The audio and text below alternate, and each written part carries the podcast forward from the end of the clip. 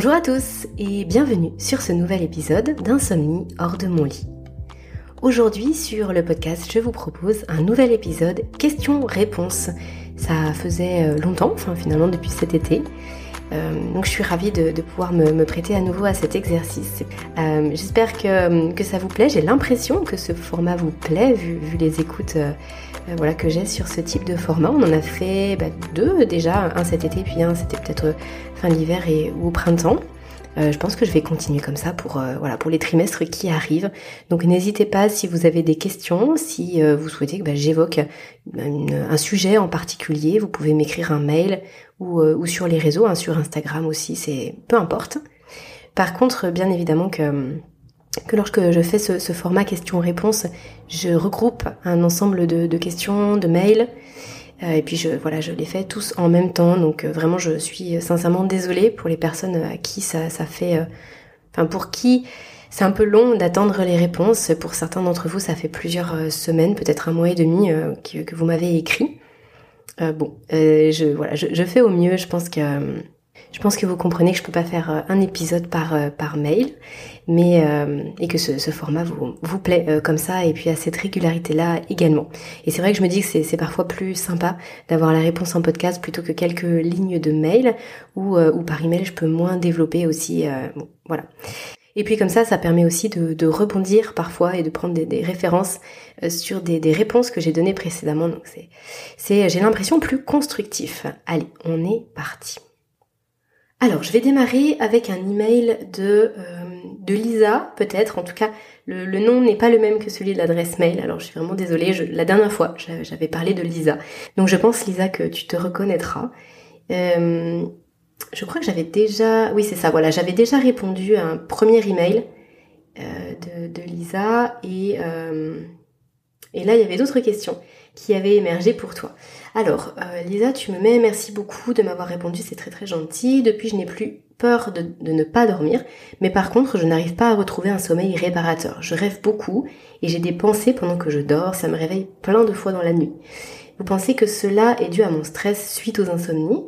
Pourtant, je n'ai plus de stress, mais peut-être que le cerveau doit se réadapter, je ne sais pas. Ou peut-être de l'hyperactivité cérébrale. Merci énormément en tout cas. Alors, comme d'habitude, avant de démarrer, euh, j'ai pas fait mon, mon petit laïus habituel. Bien évidemment que ce que je vous dis là, c'est à la lumière de ce que vous m'indiquez.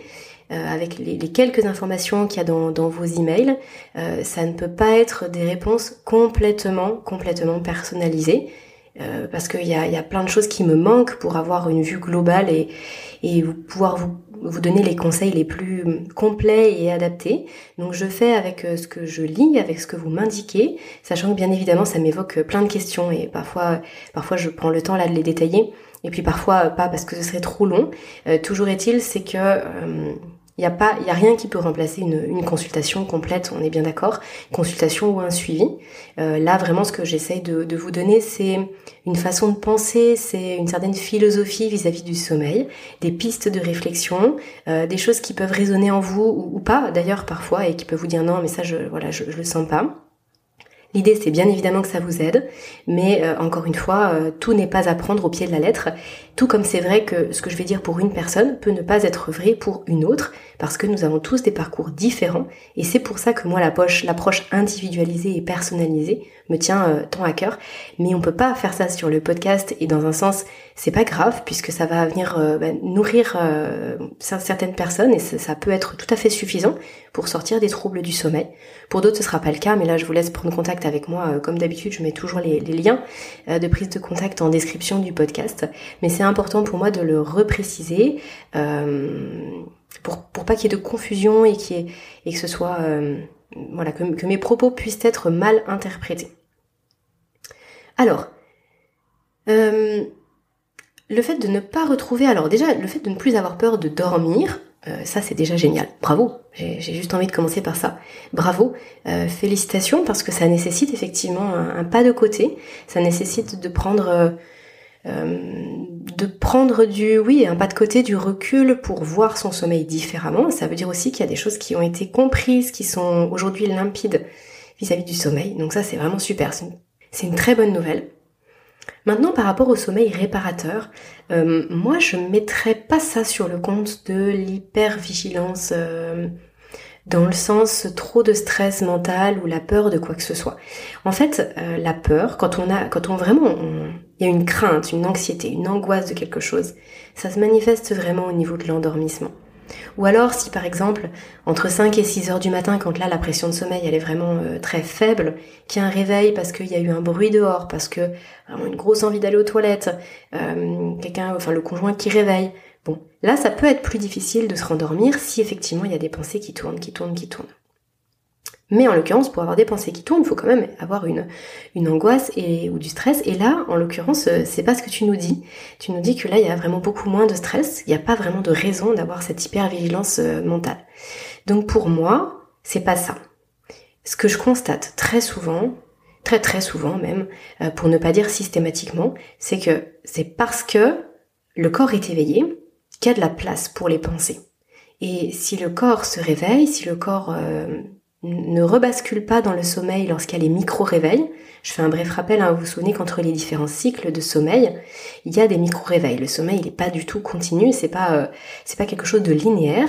Il est composé de plusieurs cycles avec différentes phases à l'intérieur. Pour ça qu'on parle des phases de sommeil euh, phases de sommeil paradoxal, etc. Et eh bien ça, euh, lorsque entre deux cycles, il y a un micro-réveil qui est tout à fait naturel, on s'en rappelle pas, ça fait partie de la structure du sommeil. Sauf que quand ce micro-réveil se transforme en vrai réveil, euh, c'est parce qu'il y a quelque chose qui a dérangé le corps. Ça peut être de l'extérieur, ça peut être, euh, ça peut venir de notre environnement, comme je disais, un bruit, mais ça peut être aussi la lumière, ça peut être une odeur, ça peut être euh, ou un besoin physiologique comme celui d'aller aux toilettes par exemple. Mais ça peut être aussi des choses qu'on ne voit pas, qu'on ne peut pas décerner comme ça à première vue. Ça peut être par exemple des bouffées de chaleur, alors parfois c'est tellement marqué qu'on s'en rend compte, parfois moins. Donc comme le corps ne peut pas euh, avoir une température assez basse, ça le réveille. Ou alors il peut y avoir tout ce qui est gêne au niveau du, du système digestif.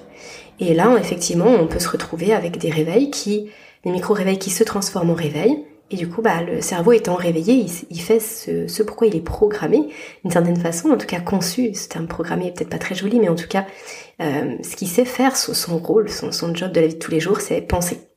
Donc euh, moi je le vois plutôt dans ce sens-là. C'est-à-dire que quand on se couche pas avec des angoisses, avec des choses horribles qui, qui nous tracassent, qui peuvent nous mettre en danger et quelque chose de, de très difficile à gérer, et ça, ça se produit dans la nuit, où finalement il y a plein de choses qui tournent, mais pas forcément une chose en particulier, c'est qu'il faut aller voir du côté physiologique.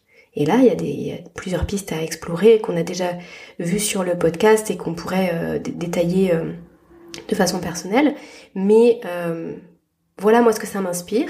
Et après, le fait de faire beaucoup de rêves. Bah, alors là, pour le coup, je ne te connais pas, Lisa. Je ne sais pas quel est ton quel est ton parcours ou ce qui s'est passé pour toi précédemment, mais ça peut venir aussi des médicaments qu'on a pris. Ça peut venir aussi des produits euh, addictifs qu'on a pris. Par exemple, les personnes qui vont arrêter euh, la consommation de cannabis vont se retrouver avec euh, des rêves, voire même des cauchemars beaucoup plus importants, beaucoup plus intenses et avoir l'impression d'en faire beaucoup plus. C'est pas qu'une impression, hein, puisque ce type de substance vient modifier la structure du sommeil et réduit presque à néant les, phases de sommeil paradoxal. Donc, euh, donc quand on arrête, eh bien il y a comme comme un rattrapage, comme si le corps il voulait un petit peu rattraper euh, ce qui ce qui s'était pas fait précédemment. Et donc les phases de rêve, voire même de cauchemar, vont être très intenses, très longues. Et ça, ça peut prendre un certain temps pour revenir. Mais ça peut être vrai aussi pour d'autres médicaments. Donc ça pourrait être intéressant de creuser là-dedans. Mais sinon, après, j'ai envie de dire que les rêves, c'est vraiment ce qu'il y a de plus naturel.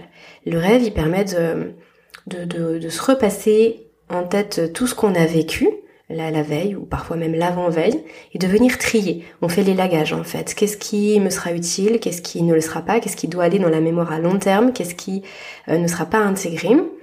Et, et puis bah ça, c'est c'est le rôle des rêves principalement et de ce sommeil paradoxal. Donc euh, c'est normal d'avoir euh, plein de rêves.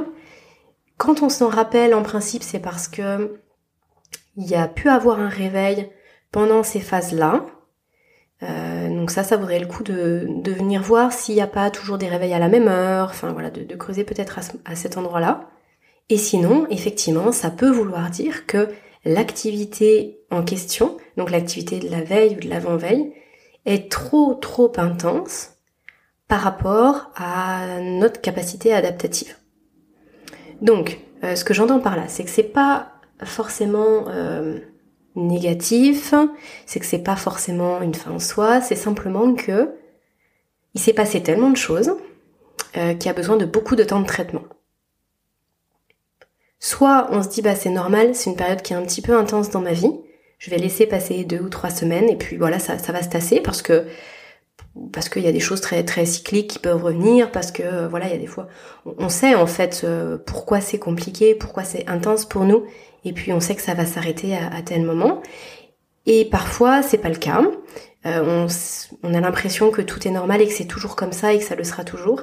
Et là, ça peut être intéressant de se dire, ok, peut-être que j'en demande trop. J'en demande trop à mon corps, à mon cerveau. Euh, il a un peu du mal à traiter tout ça, ça me demande beaucoup de, vigilance, de capacité d'adaptation. Peut-être que c'est le temps de freiner un petit peu, de ralentir le rythme, de prendre un petit peu plus de temps de repos, un petit peu plus de temps de, de oui, d'intégration et de recentrage sur soi. Donc voilà ce que m'évoque cette histoire de rêve. Pour moi, ça génère pas de réveil nocturne. Euh, c'est plus là au niveau des rêves, c'est vraiment sur la seconde partie de, ta question. Voilà, j'espère que ce sera éclairant et, euh, que bah, ça pourra vous apporter à tous euh, à nouveau un rappel par rapport à ce qui est très important pour le corps finalement. Et encore une fois, peut-être avant de, passer à, un autre email, les multiples réveils nocturnes, je les vois très très souvent associés à des intolérances ou à des euh, hypersensibilités alimentaires. Donc euh, quand je parlais des, causes physiologiques, vraiment à creuser de ce côté-là, ça peut être très très intéressant et très porteur de résultats assez rapidement. En fait, en quelques semaines, lorsqu'on a isolé les aliments qui peuvent poser souci à un moment donné dans notre vie, euh, on sent un soulagement euh, extraordinaire en fait. C'est vraiment très marqué. Alors, je passe à un email de Julie. bonjour Aurélie, merci beaucoup pour votre podcast qui m'aide à comprendre mon insomnie. Je ne dors plus depuis trois mois et je dors très mal depuis un an. Ça, correspond au moment où j'ai eu le Covid. L'insomnie a été un des symptômes forts de mon Covid et je n'ai jamais retrouvé un sommeil réparateur depuis. J'ai toujours eu des périodes où je dormais moins bien à cause d'anxiété, stress, cogitation, etc. Je ne prends pas de somnifères, je ne veux pas m'attacher à un médicament et développer une addiction. J'essaye des médicaments aux plantes, huiles essentielles, le phytose, euh, euh, oh ça je connais pas, ZZZ Kill, bon ça doit être un, autre complément, mais ça ne fonctionne pas bien pour moi. J'ai essayé la shwaganda de 12 le matin puis une dose mais mon corps ne supporte pas, j'ai essayé le soir aussi. Je suis à bout, vraiment mon moral est au plus bas, je rentre dans un cercle vicieux où j'angoisse de faire une insomnie et donc je ne dors pas. J'ai une petite boule au ventre toute la journée et des maux de tête. Depuis toute petite, j'ai toujours eu une hygiène de sommeil impeccable. Coucher 22h, 22h30, lever 7h30, sors 3-4 fois par semaine, j'ai beau lire, faire des exercices de respiration, etc. Rien n'y fait, j'ai vraiment peur de ne pas m'en sortir. J'ai commencé des séances EMDR avec une psy du sommeil où l'on travaille sur tous les traumatismes que j'ai pu avoir et qui peuvent être à l'origine de mon hypervigilance ou mon non-endormissement. Au début, j'étais super positive, mais là je suis clairement désespérée. Du coup, je me demande si ça ne vient pas de mon Covid décembre 2021. Je sais que c'est un symptôme du Covid long, comment s'en sortir? Et si jamais ce n'est pas la cause, dans tous les cas, euh, je ne sais pas comment me sortir de ça, je manque de réactivité, ça joue sur mon moral, mon travail, je ne supporte plus l'alcool, mon corps est fatigué. Les séances avec la psy me coûtent tellement cher, j'ai beaucoup d'espoir, mais je baisse vite les bras quand je ne vois pas d'amélioration. Je ne sais pas si vous pourrez m'apporter vos conseils, belle journée à vous. Eh ben, on va essayer. Euh, Julie, euh, alors, beaucoup, beaucoup de choses. La première, c'est qu'effectivement, quand euh, alors là du coup tu, me dis que tu travailles sur avec la psy sur euh, tous les traumas que, que tu as pu avoir euh, qui pourraient être à l'origine, etc. Alors il est évident que s'il y a eu un traumatisme très important, oui, c'est évident que ça vaut le coup de travailler dessus, d'en parler, d'avoir quelqu'un à qui en parler, de pouvoir, comment dire, être accompagné pour relativiser certaines choses, pour, pour porter un autre regard, etc. Ça, c'est sûr que ça me semble très, bah, très essentiel, euh, parce que le fait de le, de, de l'écrire, de le parler, de le dire, de le réfléchir d'une autre manière, ça va être très aidant. Maintenant, là, de ce que je, de ce que je lis dans ton email, c'est que tu as euh, vraiment focalisé ton attention et ton énergie sur la partie système nerveux, sur la partie mentale, euh, stress, anxiété, euh, toutes les plantes là que tu cites, ça a vraiment pour, pour but de venir calmer le système nerveux. Je dis pas du tout que c'est inutile, pas du tout. Mais euh, je dirais même que ça, ça peut être couplé, le, combo gagnant, ce serait effectivement de faire ça avec par exemple des séances d'auto-hypnose. D'ailleurs, je, vous rappelle que vous avez un lien, je peux vous proposer un lien d'affiliation et je vous le mets tout le temps dans la description du, podcast. N'hésitez pas à aller euh, jeter un coup d'œil pour une application d'auto-hypnose qui s'appelle Psychonaute. J'avais interviewé Kevin Finel sur le sujet il y a quelques mois en arrière et, et ça c'est super parce qu'en fait il y a plein de modules différents, de sujets différents abordés. Donc ça, pour jouer sur euh, les traumas, pour jouer sur le système nerveux, pour jouer sur euh, tout ce qui se passe dans notre cerveau, c'est vraiment un outil super intéressant. Puis après, bien sûr, il y a aussi euh, la méditation et les techniques de respiration, dont je ne cesse de vous vanter les mérites, bien évidemment. ça, quand on, fait le combo de tout ça, si l'origine du non-endormissement il est euh, nerveux, mental, le stress, l'angoisse, euh, tout ce qui peut se passer dans, notre vie de façon directe, eh bien ça, ça passe. Encore une fois, c'est euh, très marqué, c'est-à-dire qu'à partir du moment où on commence à laisser un petit peu plus d'espace pour soi-même, où on vient apaiser son système nerveux de par ce type de pratique, ou des plantes, ou des compléments alimentaires, eh bien, il y a, il y a les fruits qui sont là en fait, ça porte ses fruits. Quand c'est pas le cas, et là, du coup, c'est ce qui se passe pour toi. Julie, euh, c'est encore une fois qu'il faut aller voir ailleurs. Euh, travailler avec un psy, travailler sur, son stress, ses angoisses, c'est bien, c'est utile. Enfin, j'aime pas mettre ce mot bien parce que ça fait comme si je portais un jugement de valeur. C'est ni bien ni mal, mais en tout cas, ça peut être utile. Mais c'est insuffisant. Là, euh, avec ce, que, ce que tu me décris là, et notamment par rapport au Covid, il faut vraiment remettre les choses dans leur contexte. Que ce soit n'importe quelle maladie. Euh, ça, peut être des situations inflammatoires chroniques, ça peut être des infections, ça peut être euh, des maladies d'origine virale. Mais ça peut être aussi, bah, du coup, une, situation stressante chronique. Euh, pendant dix ans, dans un emploi qu'on déteste, avec un manager toujours sur le dos qui, qui nous dénigre. voilà, tout ça, c'est un stress chronique. Donc là, je parle pas d'un événement traumatique, je parle vraiment d'un stress chronique hein, qui, qui vraiment va entretenir un état d'hypervigilance, va être très sollicitant au niveau système nerveux et au niveau hormonal. Euh, puis je pourrais citer d'autres exemples. Ça, ça vient puiser dans vos réserves. Ça vient affaiblir votre corps à tout niveau. Ça vient prendre dans votre capital vitalité, dans votre capital santé. Ça veut dire quoi? Ça veut dire que ça, il faut venir le nourrir. Là, en l'occurrence, euh, pour le Covid, alors je, je vais parler de, ce que je sais. Euh, j'ai pas une, compétence particulière vis-à-vis du Covid ou de la grippe ou de n'importe quelle maladie virale.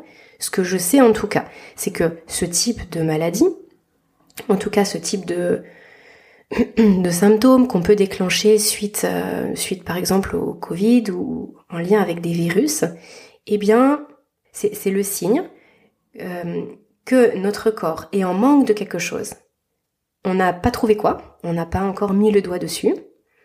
Et du coup, le problème ne se, résorbe pas de lui-même, ne se résout pas. Euh, je, vais le dire autrement, je me rends compte que c'est peut-être pas très clair comme ça. Quand on attrape un virus, et vous l'avez vu avec, euh, avec euh, le Covid, là, depuis, depuis 2-3 ans, les symptômes, selon les individus, peuvent être très différents. Pourquoi? Parce que chaque corps va réagir différemment en fonction de ses forces et de ses faiblesses, en fonction de son capital santé, de son capital énergie, en fonction de, nos ressources en vitamines, en minéraux, en, en oligo-éléments, de tout ce qui fait que notre corps va pouvoir réagir par rapport à ce virus. Donc on n'a pas tous le même système immunitaire, on n'a pas tous le même, euh, microbiote intestinal qui va venir jouer sur notre immunité, etc. Euh, si à un moment donné, on attrape ce virus-là, et qu'il vient nous créer un trouble. Donc là, ça peut être le sommeil, pour d'autres personnes, ça peut être les troubles pulmonaires, pour d'autres personnes, ça peut être la perte du goût, de l'odorat, euh, ça peut générer de la fièvre, etc. Le corps, il va réagir, il va chercher à réagir. Soit il réagit et il arrive à passer à autre chose. Ça voudra quand même dire qu'il a dû allouer des ressources pour ça et qu'il va falloir l'aider à récupérer, mais en tout cas, il a pu passer à autre chose, il avait assez de ressources pour le faire, même si après il va en demander d'autres. Mais parfois, il a carrément pas assez de ressources. Et donc du coup, bah, les symptômes qui sont, qui sont apparus à ce moment-là, bah, ils peuvent perdurer dans le temps. Et pendant longtemps, si on ne vient pas lui amener ce dont il a besoin. Euh, c'est pour ça que quand on, fait, on présente ce genre de symptômes, que, que voilà, il y a une épidémie virale et que le, corps est mis à rude épreuve, eh bien c'est toujours intéressant de venir lui apporter plus de vitamine D, plus de vitamine C, du zinc, euh, de, enfin en fait plein de choses. Je pourrais en citer euh, beaucoup beaucoup, mais ça ça va dépendre de la personne et aussi de son alimentation. Ce que le corps ne va, ne va pas trouver ou va trouver en très petite quantité dans l'alimentation, bah forcément il va en manquer plus, donc ça vaut le coup de lui en amener encore un petit peu plus. Tout ça c'est forcément à individualiser. Mais moi, ce que je constate et ce que j'ai appris, bien évidemment, par rapport au sommeil, c'est que le sommeil, c'est toujours une question de, ressources et d'équilibre. Donc là, ça a pu être euh, mis à mal par le Covid, euh, tout comme pour d'autres personnes, ça peut être euh, complètement déséquilibré et complètement mis à plat par, bah, par exemple, une grossesse, un accouchement. Pour les, les jeunes mamans, ça peut être aussi par, par une douleur, une blessure à un moment donné. Et ça, c'est l'élément de bascule qui fait que, hop, le corps, il doit allouer trop de ressources à un moment donné par rapport à ce qu'il a. On ne lui apporte pas dans la foulée ce dont il a besoin pour bien se reconstruire correctement. Et du coup, ça va perdurer avec des symptômes divers et variés. Et ce qu'on peut constater aussi, c'est que parfois, il va y avoir certains symptômes, mais qui peuvent être mis de côté, qu'on ignore. Et petit à petit, bah, ça, ça va dégénérer avec d'autres symptômes. Et c'est pour ça que parfois l'insomnie, elle arrive comme ça par effet boule de neige, peut-être un an ou un an et demi après.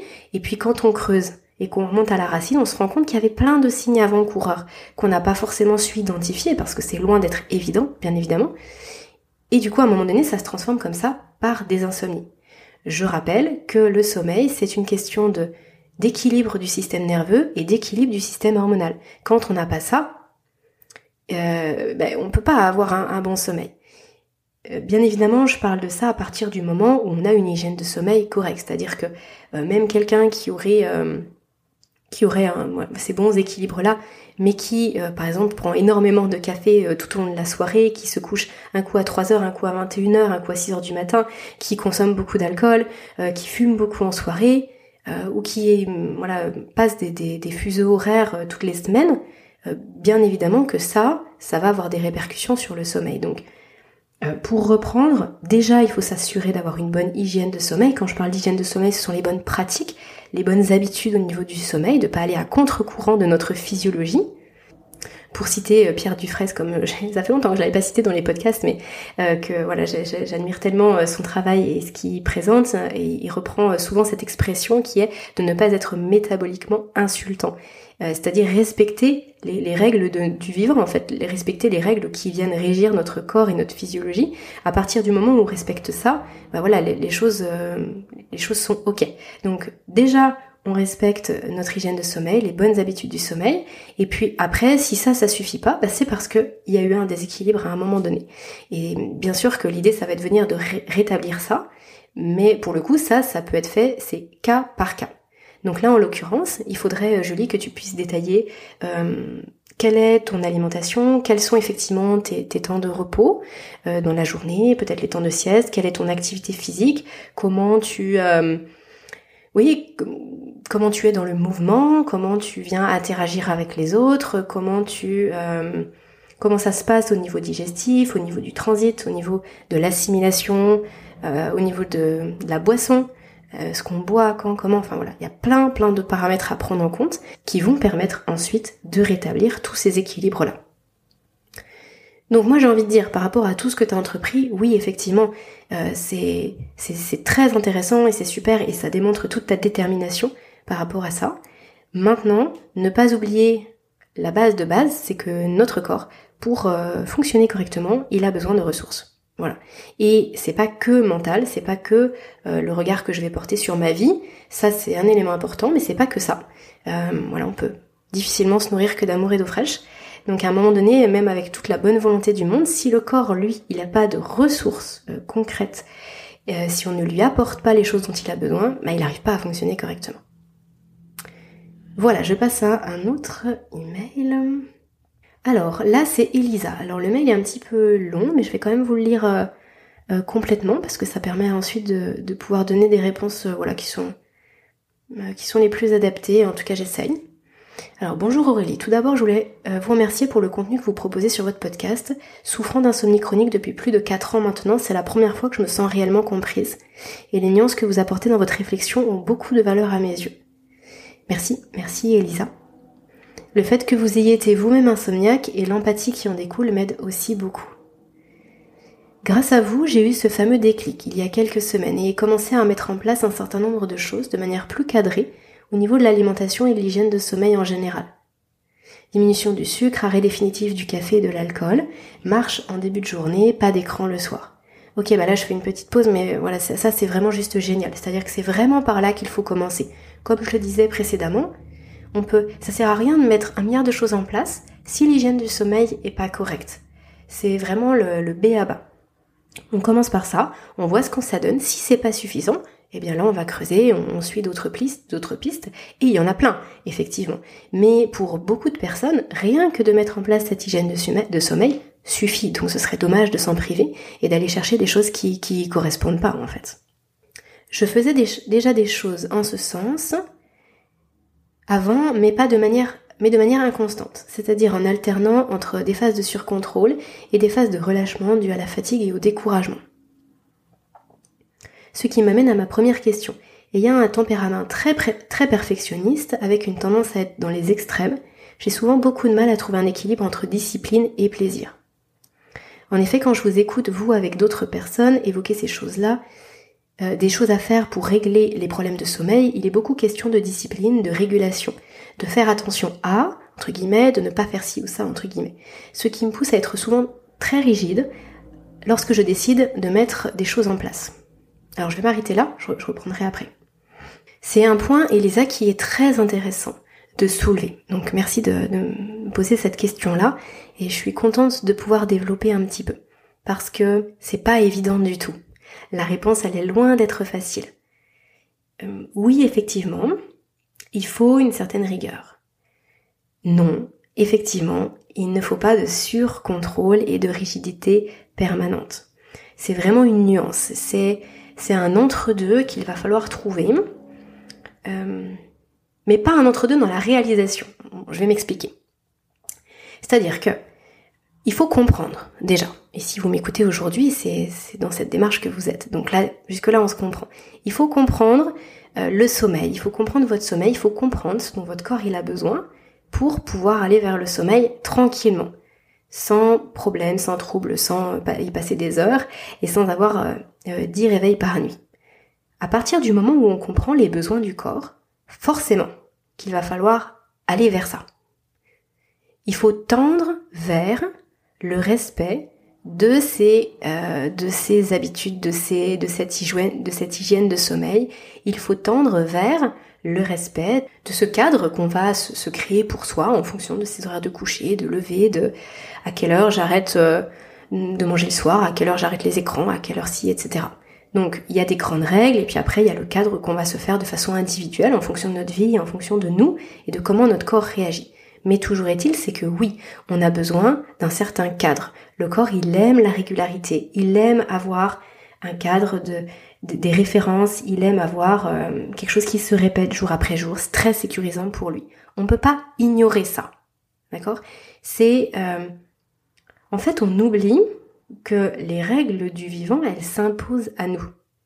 On l'oublie parce que souvent dans les premiers temps, quand on fait pas attention à ça, on voit pas de résultats négatifs. On voit rien. Et c'est que au bout de un an ou parfois dix ans pour certaines personnes, qu'il y a des, symptômes qui vont apparaître euh, pour nous dire ça va pas ce que tu fais. Sauf que parfois on fait pas le lien entre le symptôme et notre mode de vie et la façon dont, on fait toutes les choses de notre quotidien. Mais les règles du vivant, elles s'imposent à nous, même si on voit pas les, les conséquences tout de suite. C'est un petit peu comme euh, la gravité.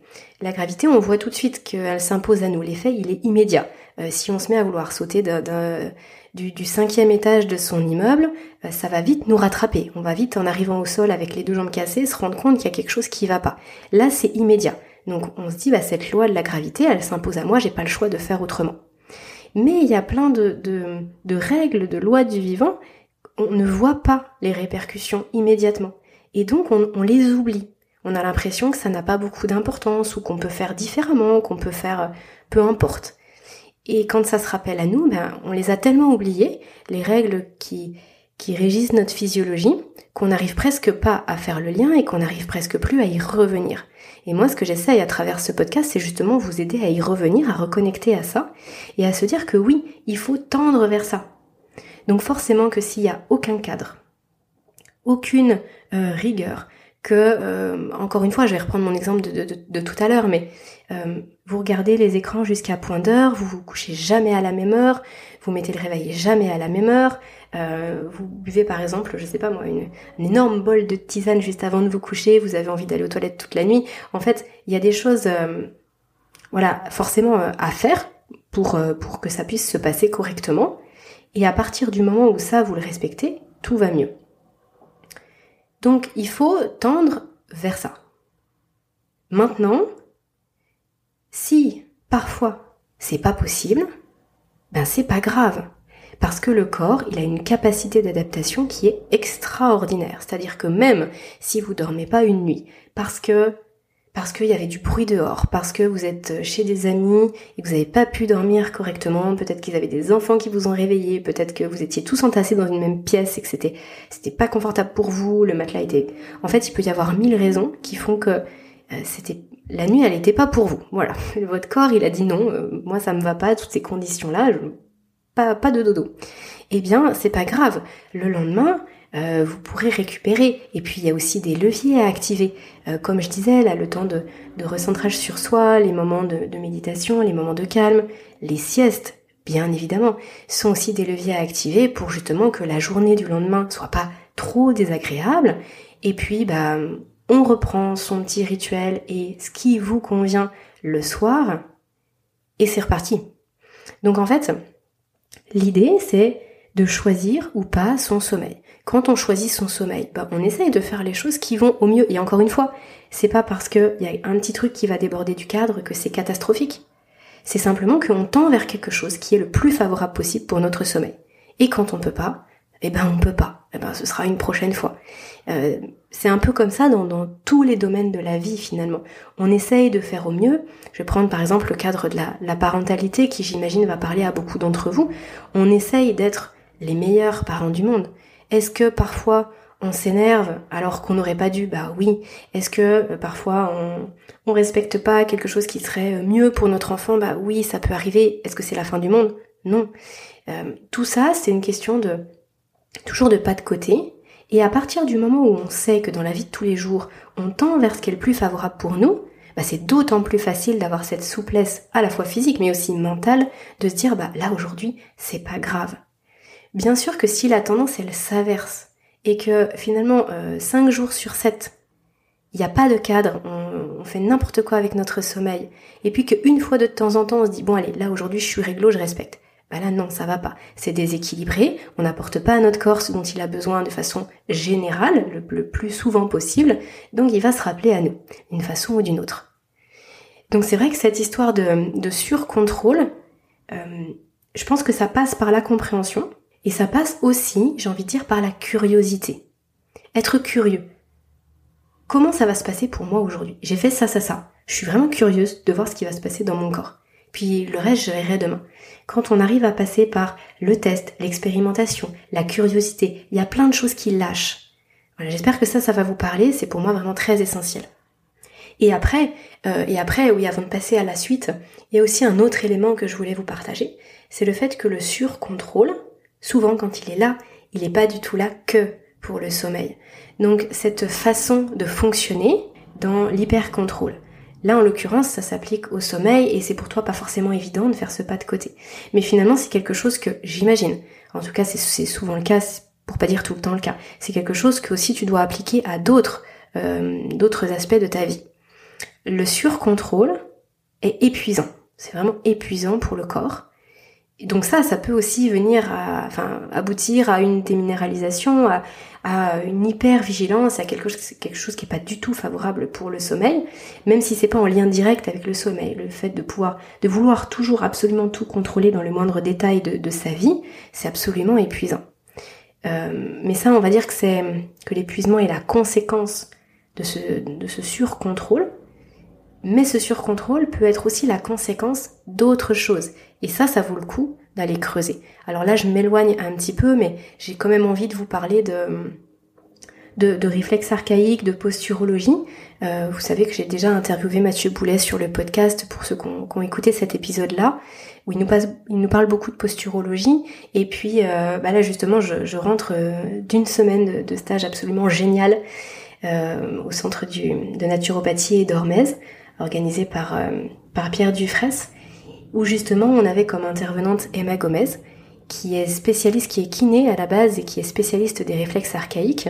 Et donc c'était euh, c'était vraiment super de, de, de l'entendre parler de, de tous ces, ces facettes de nos personnalités qui sont en lien avec des réflexes archaïques non intégrés. Je vous ferai un, épisode de podcast vraiment dédié là-dessus, parce qu'en termes de gestion émotionnelle, justement de contrôle, de motivation aussi, d'être aligné avec soi-même, euh, et puis tout simplement de, perte d'énergie, il y a un lien qui est juste énorme.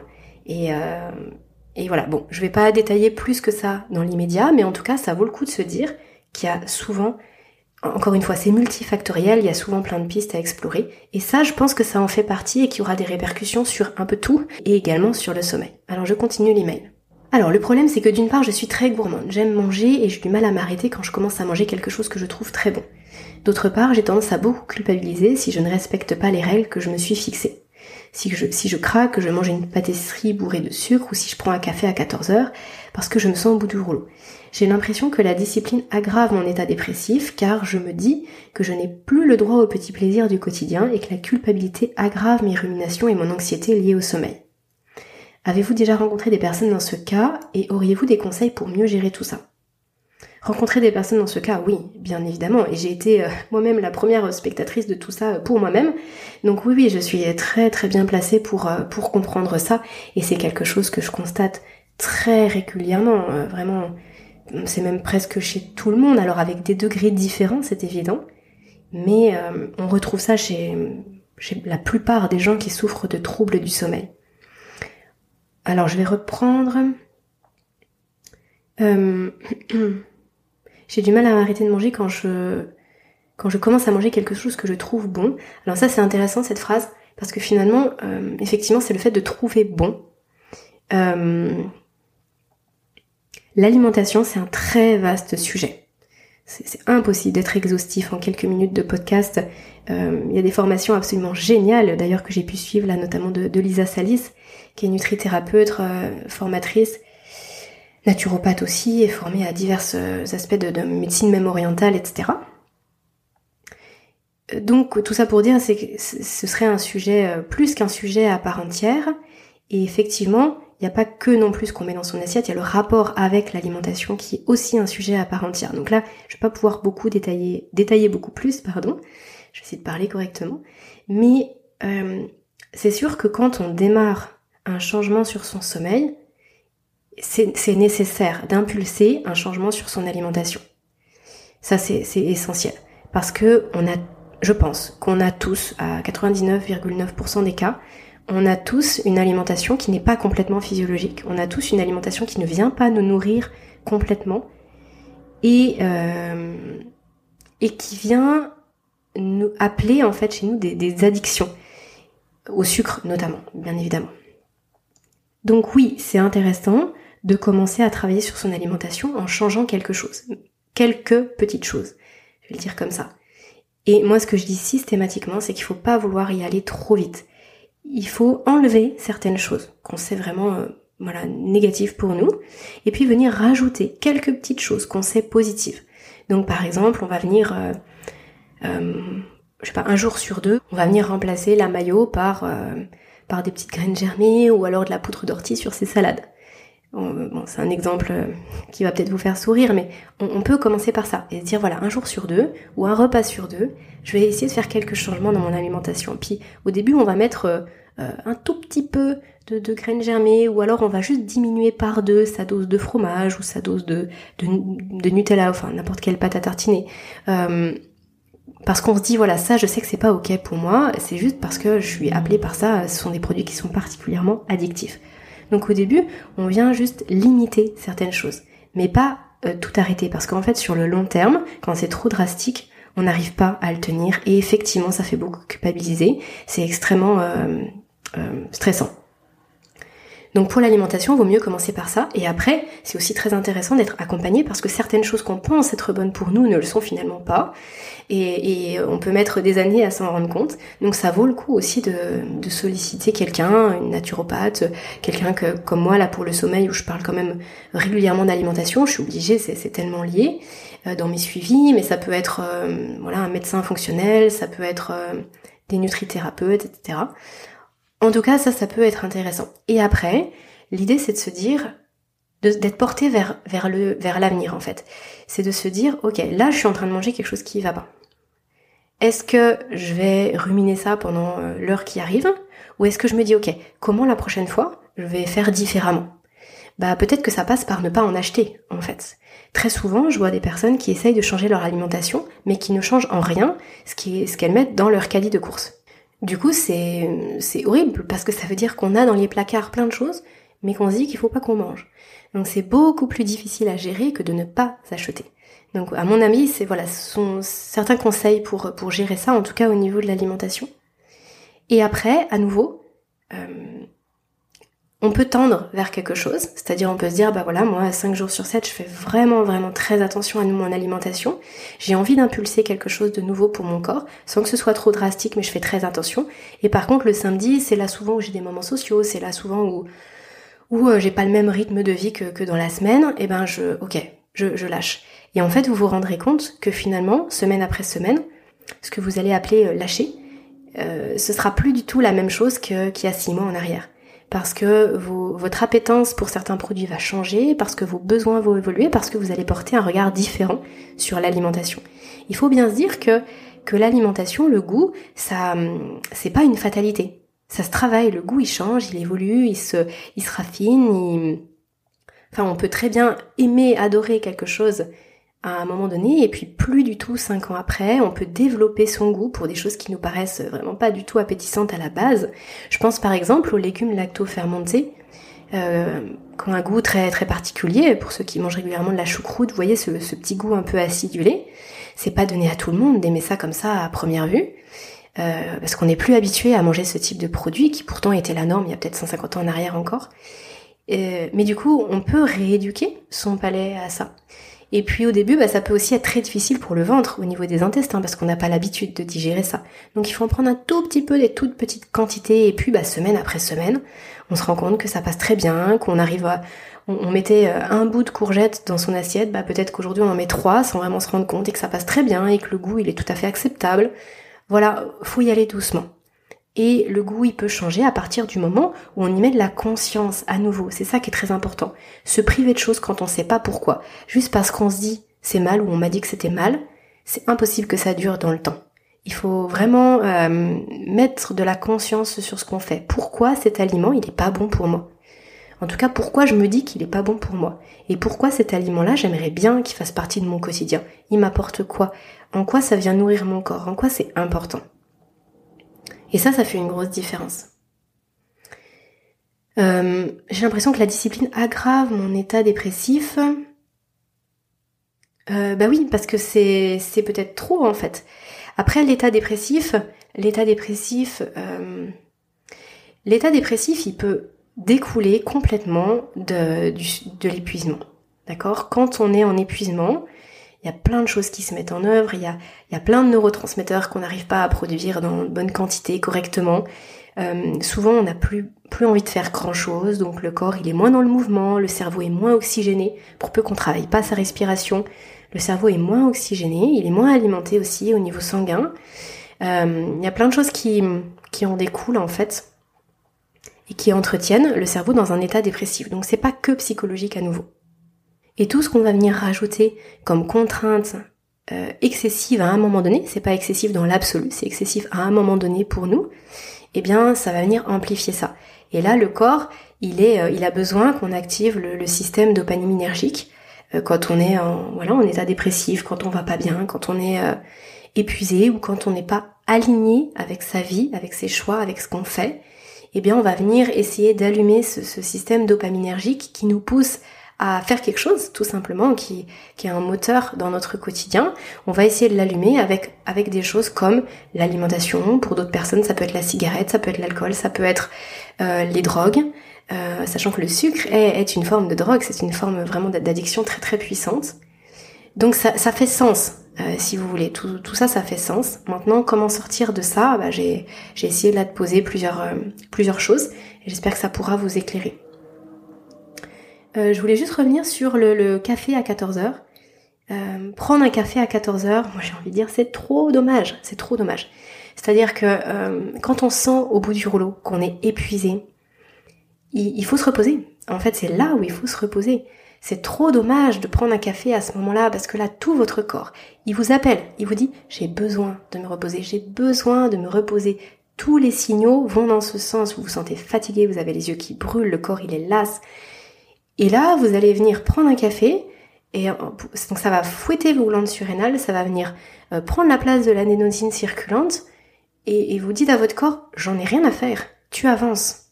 Sauf que ça, ça marche un temps. Et, au bout d'un moment, bah, ça marche plus en fait, parce que le corps il a plus de ressources, il est épuisé.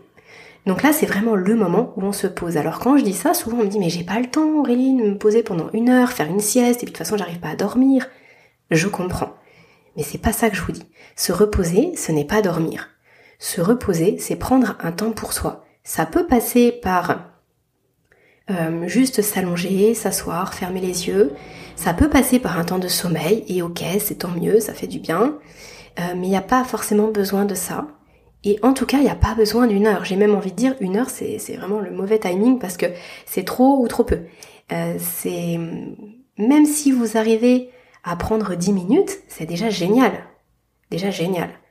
Euh, le mieux, ce serait une vingtaine de minutes, 20-25 minutes, ça c'est l'idéal. Si après vous aviez, vous aviez fait une nuit blanche la nuit d'avant, ça peut être intéressant de faire une heure et demie, un cycle complet. Euh, le plus tôt possible, hein, peut-être vers midi et demi ou 13 heures, ça, peut être, euh, être intéressant dans la journée. Mais sinon, là, à 14 heures, vous posez à 14 heures, de 14 heures à 14h15, et vous voyez ce qui se passe.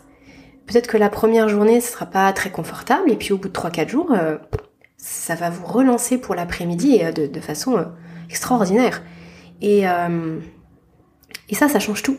Ça change tout parce qu'effectivement, ça vient jouer au niveau du cerveau, au niveau du striatum, ça vient permettre d'avoir euh, plus de motivation dans sa journée, ça vient permettre de nettoyer un tout petit peu le cerveau, de reconnecter certaines choses et euh, de repartir pour son après-midi en se sentant nettement mieux et aussi de venir réguler une surproduction de cortisol qui serait due à, peu importe finalement on s'en fiche, en tout cas ça vient réguler ça, peu importe la cause.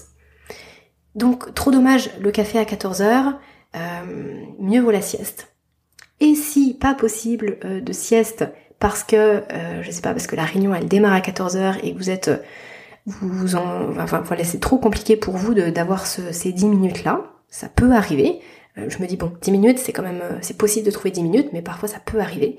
Et que vous prenez un café à ce moment-là, en fait vous savez pourquoi vous le prenez. Donc il n'y a pas raison de culpabiliser. Euh, on culpabilise quand on aurait pu faire autrement et qu'on l'a pas fait. J'aurais dû faire ci, j'aurais dû faire ça. Là, ça, ça nous fait culpabiliser.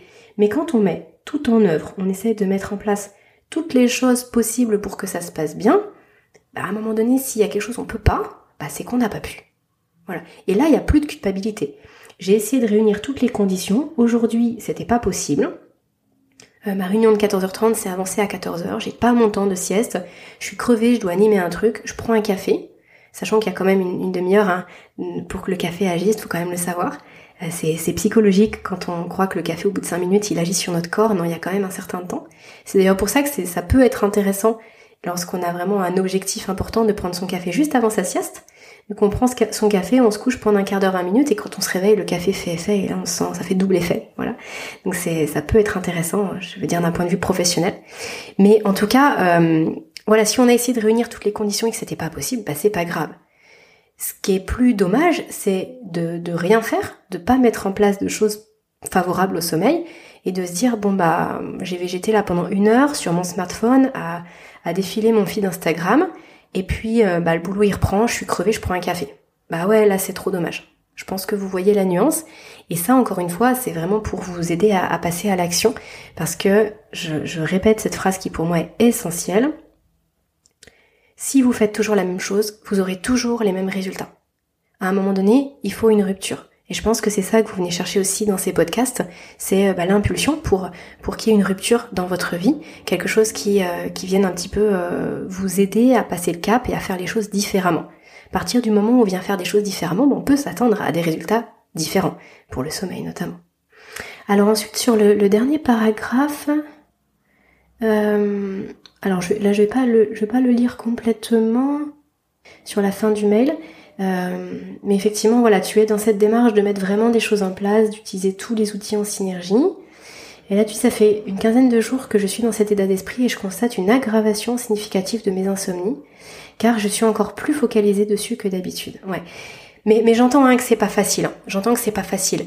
Euh, là, typiquement, euh, donc je vous reprends l'exemple là des accompagnements que j'ai. Parfois avec certaines personnes, une consultation, on débrief pendant une heure et demie, et, en fait il y a plein de choses qui émergent et ça devient euh, très limpide pour la personne, et ça, c'est super. Mais parfois effectivement quand il y a cette relation au sommeil qui est, qui est intriquée avec plein de choses et que et, qu'il y a vraiment euh, un enjeu émotionnel dans la relation au sommeil, c'est là où les suivis et les accompagnements ils prennent tout leur sens. Parce qu'en fait, je pourrais vous dire euh, tout ce que vous voulez là tout de suite euh, aujourd'hui, en fait il faudrait que je vous le répète demain, puis après-demain, puis après après-demain. Et c'est ce qui se passe en fait dans les accompagnements, c'est que mm, de jour en jour il y a des petits déclics qui se font, il y a des phrases que je vais vous dire et vous allez vous, dire ah tiens ça, elle m'a dit la même chose qu'hier mais elle me l'a pas dit pareil, et ben là ça me parle, ça me parle différemment. Et puis à force de répéter, il y a vraiment des choses qui, s'ancrent en fait, qui sont imprégnées après et aussi que vous pouvez vous répéter bah, le soir au moment du coucher ou dans la nuit. Et c'est ça qui, fait effet. Donc là vraiment sur cette dernière partie, je vais, je vais pas trop m'étaler dessus parce qu'en plus c'est super personnel, c'est-à-dire que je vais pas forcément dire la même chose d'une personne à une autre en fonction de, ce que j'entends dans vos mots euh, vis-à-vis de cette relation au sommeil. Donc voilà, je vais passer à, une autre question. J'espère Elisa que j'aurais pu euh, voilà t'éclairer au maximum. Alors là, Yann, Bonjour Aurélie, je vois que vous allez parler literie, j'en suis ravie. Ah oui, donc c'était juste avant que l'épisode avec Alexandre, Alexandre Tepper de Cosme sorte. Vous mettez en avant le matelas, c'est parfait, mais vous ne semblez pas parler du sommier. Je suis kiné et ce sujet est important. Le matelas a principalement un rôle statique et son premier rôle est le relâchement musculaire. Cette notion est propre à chaque individu. Un matelas peut correspondre à l'un et pas à l'autre. Alors ça, c'est tout à fait vrai. Et du coup, bah, pour ceux qui ont écouté l'épisode avec Alexandre, euh, c'est justement ce qui est dit, c'est qu'effectivement le matelas peut ne pas correspondre à une personne et d'ailleurs il évoque le fait qu'il puisse y avoir deux matelas différents même pour un même lit, euh, enfin même pour un même couple, qu'on puisse mettre deux matelas euh, coulés côte à côte parce qu'effectivement bah ça, voilà on a chaque morphologie peut nécessiter un matelas et puis pas un autre, etc. Mais de mémoire, il parle du sommier aussi. Mais ça fait un moment que j'ai enregistré l'épisode avec Alexandre, je me souviens plus exactement, mais il me semble qu'il en parle. On l'a enregistré en, début de l'été. Euh, faudrait que je regarde. Mais en tout cas, alors qu'est-ce que tu me dis après? Le sommier a un rôle statique. Grâce au il s'adaptera aux parties proéminentes du corps. On bouge jusqu'à 300 fois la nuit. Oh, c'est intéressant comme stat. Il faut dépenser un minimum d'énergie et être accompagné dans ses retournements. D'où l'importance d'essayer sa literie avant de l'acheter. Ouais, ça c'est vrai. Ah, c'est trop, c'est trop intéressant ce que tu me dis après. Et jamais après une journée de boulot où on est crevé. Euh, l'essayer de façon statique et dynamique, en se retournant à droite et à gauche. Oui, donc en fait, c'était pas une question, euh, Yann, c'est, c'est une remarque que tu me fais et j'aime beaucoup ton email, merci.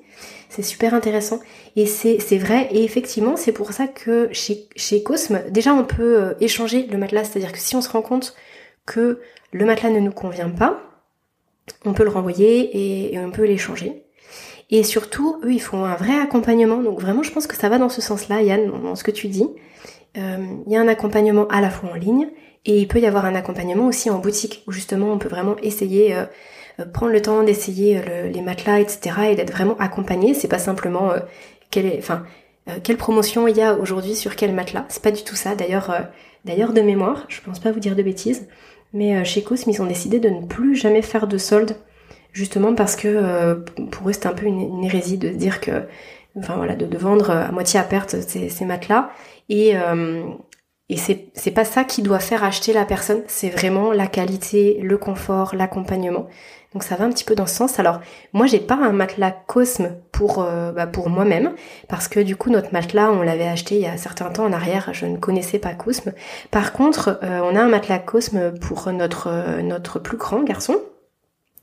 Et effectivement c'est enfin on sent qu'il y a un vrai service. C'est une entreprise qui qui prend soin. on reçoit une petite carte pour dire euh, qu'on va bientôt recevoir notre matelas parce que bah voilà il y a, un certain délai hein, comme c'est fait, euh, c'est pas fait en série.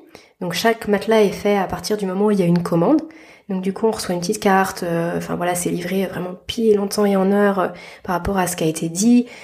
si on a besoin de quand on est sur le site on a plein d'informations pour bien choisir son matelas. Enfin, c'est franchement chouette. Hein. C'est vraiment pas pour rien que je vous ai présenté euh, Cosme en l'occurrence. Je sais qu'en termes de budget, ils sont plus chers que d'autres, mais parce que justement, il y a cette qualité derrière. Et ça, ça me tenait à cœur. Et j'aime pas mettre en avant des produits que que j'aurais pas testé ou que je connais pas du tout.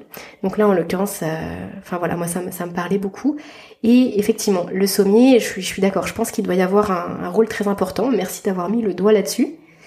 Et euh, ça permet, bah voilà, si, si vous achetez euh, des matelas, d'avoir cette petite euh, vigilance aussi par rapport au, sommet. Ensuite, Caroline. Ah bah Caroline, oui, non, en fait Caroline, on avait déjà échangé il y a un petit moment peut-être. Et elle me dit, je suis en reconversion en naturopathie et je voudrais, je cherche une formation pour approfondir mes connaissances et je ne trouve pas de formation sur le sommeil. Donc oui, bon bah là Caroline, je reviendrai vers toi parce qu'effectivement je vais être amenée là à former à former euh, peut-être une ou, deux personnes euh, sur 2023. Donc bon, je reviendrai vers toi euh, en, privé. Et Nora. Bonjour Aurélie. Tout d'abord, je tiens à te remercier pour la quantité et la qualité du contenu que tu nous proposes sur ton podcast. De plus, tu as une voix très agréable à écouter. J'avoue que tu m'as aidé à m'endormir plus d'une fois. Bah oui, tant mieux. Tant mieux si la forme va avec le fond et que ça peut vous aider à vous endormir soit par la compréhension, soit parce que vous aimez bien ma voix, eh bien tant mieux, c'est super. Je te contacte car j'ai un bébé de presque un an que j'allaite et que je compte continuer à allaiter jusqu'à son sevrage naturel. Je n'ai pas réussi à trouver d'informations sur la compatibilité des plantes adaptogènes dont tu nous parles avec l'allaitement. Aurais-tu des informations à ce sujet? Je te remercie pour ta réponse et te souhaite une très belle journée. Alors, euh, oui, c'est pas du tout évident parce que sur l'ensemble des compléments alimentaires et des plantes adaptogènes ou n'importe quelle plante, à chaque fois il y a vraiment les petits pictos interdits aux femmes enceintes, interdits aux femmes allaitantes, interdits pour les bébés. Euh, donc finalement, on a l'impression que, que c'est ultra dangereux. Alors bah, je vais faire une réponse, je suis désolée, un peu mi-figue, mi-raisin, mais euh, oui, je pense qu'il y a des choses à ne pas prendre parce qu'effectivement je, je, suis convaincue que absolument tout passe dans le lit. Et, et du coup en termes de quantité je pense qu'il faut être très vigilant et que ça peut être vraiment très intéressant de se faire accompagner euh, par des personnes euh, voilà qui sont herboristes, qui sont naturopathes, de pas hésiter aussi à contacter les les enseignes hein, de, de, de, vente. Par exemple, je pense à, à NutriPure euh, NutriPure, bah d'ailleurs ça doit être euh, NutriPure que je cite comme marque pour la Ganza et pour la Rhodiola rosea. Parce que c'est, y a que, y a que auprès d'eux vraiment que je, enfin voilà, je, trouve que c'est vraiment une bonne marque pour ces produits-là. Et, en fait, faut, faut pas hésiter à leur, euh, à leur écrire et à voir ce qu'ils vous répondent. Euh, parfois ils vont être plus nuancés, parfois ils vont vous dire non non non, effectivement, vaut mieux éviter. Mais pourquoi il y a toujours cette vigilance? Parce que, enfin cette vigilance, en tout cas ces petits pictos, parce qu'en fait il n'y a pas d'études il n'y a pas d'études qui ont été menées là-dessus. Euh, parce qu'on n'expose pas volontairement une femme enceinte ou un nourrisson à certaines substances. Enfin, en tout cas, on, on, devrait pas, on devrait jamais, et euh, on devrait effectivement prendre beaucoup de précautions Et, voilà, faire, très attention parce que comme je le dis, bah, tout, passe dans le lait et il peut y avoir vraiment des effets secondaires, même pas forcément immédiats, hein, ça peut être à, moyen ou long terme. Mais comme il n'y a pas d'études qui ont été menées, eh bien l'ensemble des, laboratoires mettent ça en place en disant, bah, comme on n'en sait rien, on vous dit de pas le faire. Maintenant, moi, de ce que je sais, de ce que j'ai lu, de ce que j'ai pu constater, c'est qu'il y a quand même des choses qui sont pas trop gênantes, qui sont pas trop gênantes pour le bébé en fait, à petite dose. Euh, par exemple, j'avais été assez surprise, mais c'est vrai que c'est une question qui est très intéressante. Hein, je me la suis moi-même posée euh, quand j'ai eu mon, deuxième petit garçon, où je me disais tiens, euh, il y avait certaines choses que je pouvais prendre et je me disais est-ce que c'est est-ce que c'est ok pour lui? Et par exemple pour l'ashwagandha, euh, je crois que c'est en Inde, et ça pose aucun problème, c'est-à-dire que c'est utilisé par les femmes enceintes, par les femmes allaitantes, par, par tout le monde un peu tout le temps, par cure, ou... mais à petite dose, à toute petite dose, et visiblement, c'est pas gênant. Moi j'ai envie de dire euh, que le mieux c'est de se renseigner, que si on veut le faire par soi-même, euh, bah faut pas hésiter à aller creuser un petit peu. Par exemple pour la l'ashwagandha, je sais que si on en prend trop, euh, ça peut réduire la lactation parce que ça vient se mettre sur des récepteurs qui viennent inhiber euh, la production de, certaines hormones. Voilà, ça peut poser problème en termes de quantité. Mais euh, soit on se fait accompagner, soit vraiment on creuse en ligne, euh, bah, soit on essaye de ne pas prendre de plantes adaptogènes qui, qui sont vraiment très enfin voilà très très efficaces hein, qui vont vraiment euh, venir faire bouger des choses dans notre corps. Et puis peut-être juste être sur des plantes beaucoup plus douces. Par exemple je sais pas la valériane en petite quantité ou ou simplement sur des compléments alimentaires. Et là sur des compléments alimentaires j'ai envie de dire c'est pas plus mal. C'est-à-dire que si vous savez que vous manquez de vitamine D de vitamine C de zinc de sélénium d'iode euh, bah ça veut dire que votre bébé il va en manquer aussi. Ou alors vraiment le de par l'allaitement ça va puiser complètement dans le peu de, stock qui vous restait, et bébé va en avoir, mais s'il reste plus rien du tout de base, eh bien ça veut dire que bébé il en aura pas non plus assez. Donc ça peut valoir le coup de se complémenter dans ce sens, pour qu'il y en ait assez pour la maman et assez pour bébé. Voilà, bon, je j'espère que ma réponse est, assez claire. Encore une fois, ça dépend des, contextes. Euh, là, j'ai fait dans les grandes lignes, mais ça vaudrait le coup de ouais, d'en discuter individuellement, bien sûr. Euh, je vais prendre encore quelques questions et puis euh, et puis après là ça fait déjà un petit moment qu'on est ensemble. Mais comme je vous le disais, c'est pas un exercice facile pour moi. J'ai beaucoup de mal à être concise. Euh, bon, j'arrive jamais à prendre autant de questions que je le souhaite, mais euh, c'est pas grave. On, avance un petit peu ensemble comme ça. alors Cécile, Cécile qui me met bonjour et bravo pour votre super podcast. Une sophrologue l'a conseillé dans mon podcast Popin sur le thème bien dormir. Je ne le connaissais pas, mais je vous ai écouté, j'en ai écouté plusieurs. Et je trouve qu'il y a plein de solutions intéressantes, notamment l'épisode 38 et 39. J'écoute des podcasts d'histoire lors de mes insomnies. Cela m'empêche de cogiter, ou plutôt ça les reporte. Donc ce n'est peut-être pas la bonne solution, mais en même temps je passe une insomnie plus agréable. Oui, ça c'était pas une question, mais euh, je me l'étais noté parce que j'avais envie de, rebondir dessus, simplement parce que bah là il y, a tout dans ce message et c'est super intéressant. C'est-à-dire que oui, à la fois ça peut être intéressant de venir euh, d'un point de vue purement euh, symptomatique de se dire bon là vraiment j'ai pas j'ai pas envie de me tracasser, j'ai pas envie de me prendre la tête, je me mets un truc sympa et puis tant pis si ça dure une heure ou deux heures et euh, je passe quand même un moment agréable.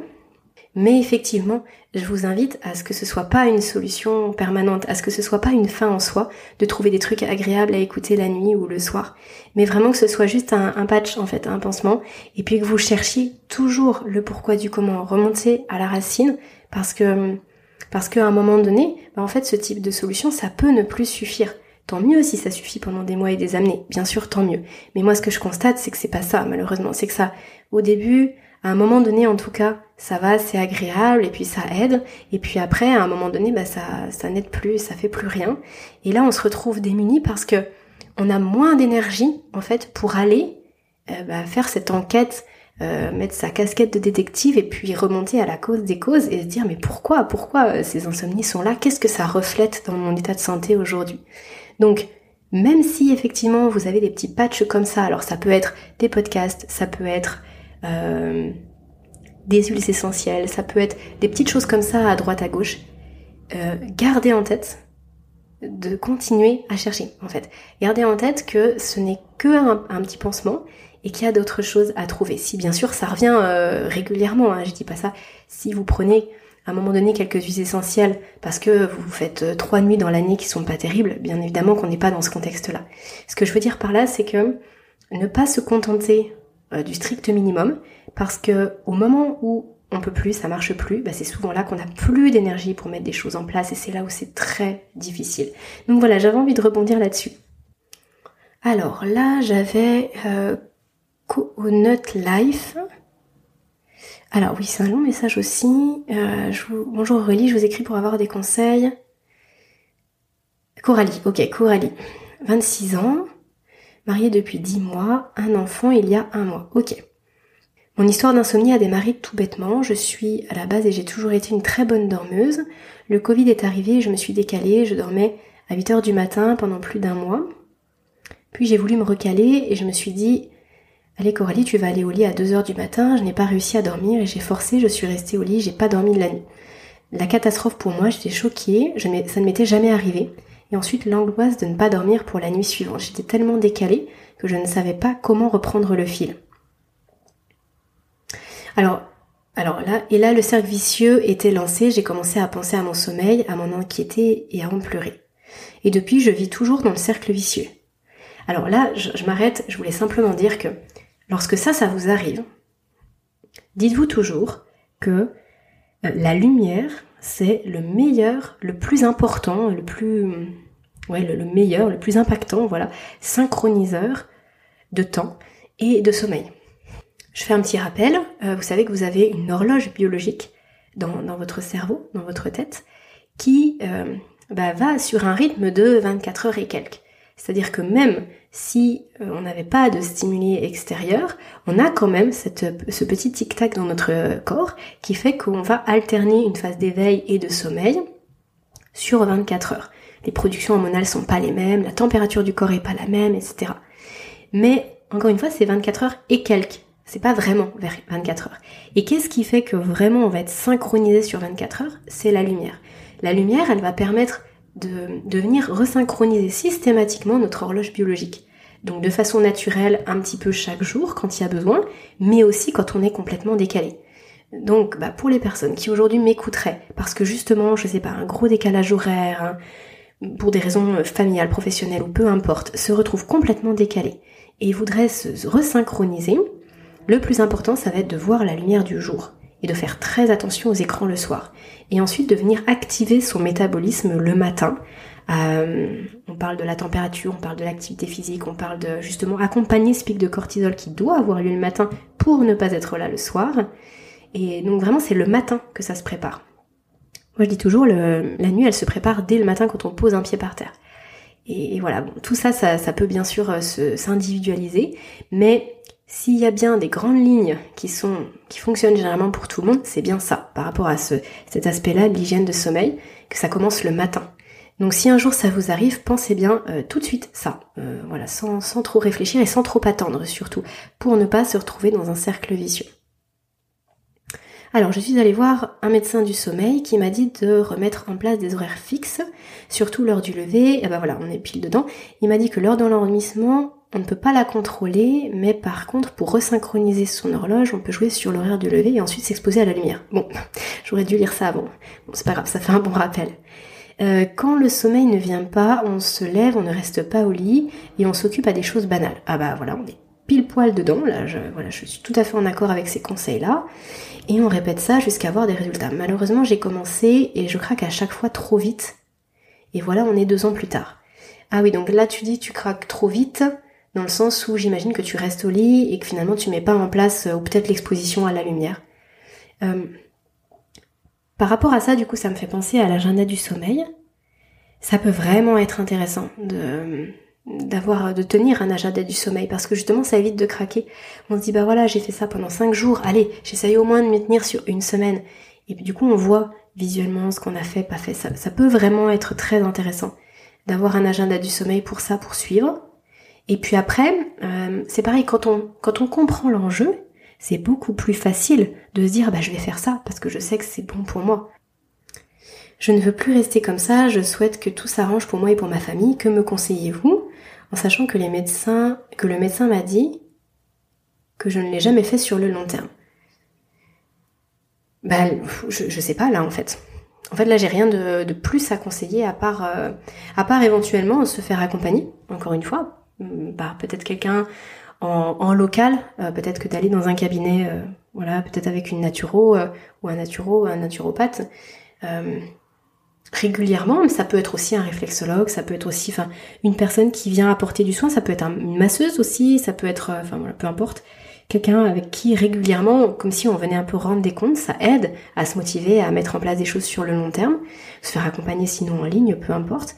Mais en tout cas, je, enfin, je vois pas d'autres euh, solutions parce qu'effectivement là du coup, bah tu, tu sais ce qui ne va pas, tu sais ce qu'il faudrait faire et euh, tu le mets pas en place. Donc effectivement bah ça ouais c'est c'est pas simple. Donc là à part se faire accompagner j'ai pas d'autres conseils particuliers hein, en haut là de ce que je viens de dire là euh, là, j'essaie de mettre en place heure de lever fixe 8 heures. Si j'ai pas dormi à cause de mon bébé, petite sieste. Donc ça, ok. Euh, travailler sur mes angoisses et la peur de ne pas dormir, les ruminations. Ouais, ça c'est un peu vaste, effectivement, travailler sur ces angoisses. Euh, bon, bref. Je vais pas détailler là, mais oui, il y a quand même, il y a quand même une petite nuance que je voudrais apporter, c'est le fait de mettre, de mettre un horaire fixe à 8 heures. Je dis effectivement que c'est intéressant de prendre la lumière naturelle du matin, donc forcément si on se lève à midi, c'est pas possible. Mais par contre, euh, ça c'est uniquement pour se recaler. D'accord? C'est-à-dire que là, ça correspond, pour moi, ce conseil-là, il correspond à la situation là que tu évoques lorsque tu, ça s'est désynchronisé pour toi. Là, ça fait deux ans. Euh, te forcer à avoir un horaire fixe, ça peut être beaucoup trop stressant. Ça revient à ce que j'avais pu dire sur les TCC et restrictions du temps de sommeil au lit. Euh, moi, je suis pas pour. Je suis pas pour. Je, suis. C'est pour ça que je disais la dernière fois, je suis pour dans certaines circonstances, mais pas tout le temps. Et en cas d'insomnie chronique, je suis pas pour. En fait, c'est extrêmement stressant. C'est-à-dire que le corps, à un moment donné, il lâche, on s'endort et finalement, on s'astreint à se réveiller alors qu'en fait là, le, la resynchronisation, c'est pas la priorité du corps. En fait là, la priorité, c'est l'apaisement du système nerveux, c'est le fait de pouvoir récupérer des forces. C'est le fait euh, qu'il puisse se passer des choses dans notre corps pendant qu'on dort et qui va venir aider à, rééquilibrer tous les systèmes. Donc bon, s'il y a un bébé, bah, à s'occuper bien évidemment que là il n'y a pas le choix, mais si c'est délibéré de mettre le réveil à 8h alors qu'on pourrait dormir jusqu'à 8h30 ou 9h ou 10h, là pour moi c'est pas favorable. Euh, petit sieste par contre, ultra top. Ça bien sûr, c'est très très important. Euh, pour le coucher, je ne force rien, je vais au lit quand je me sens fatiguée, pas forcément à une heure fixe. Euh, alors oui et non. Effectivement, ne pas se forcer à aller au lit quand on est en hypervigilance, en plein éveil, ça fait sens. Par contre, il faut quand même essayer d'avoir un horaire à peu près fixe. Mais pour avoir un horaire fixe, c'est pas en se forçant, effectivement. C'est simplement en mettant un rituel un rituel du soir. Si on met un rituel du soir, par exemple de trois quarts d'heure ou d'une heure avant l'heure du coucher qu'on vise, euh, le corps va s'apaiser. Ce sera beaucoup plus facile de faire venir cette vague de somnolence et du coup de, profiter de ça pour s'endormir.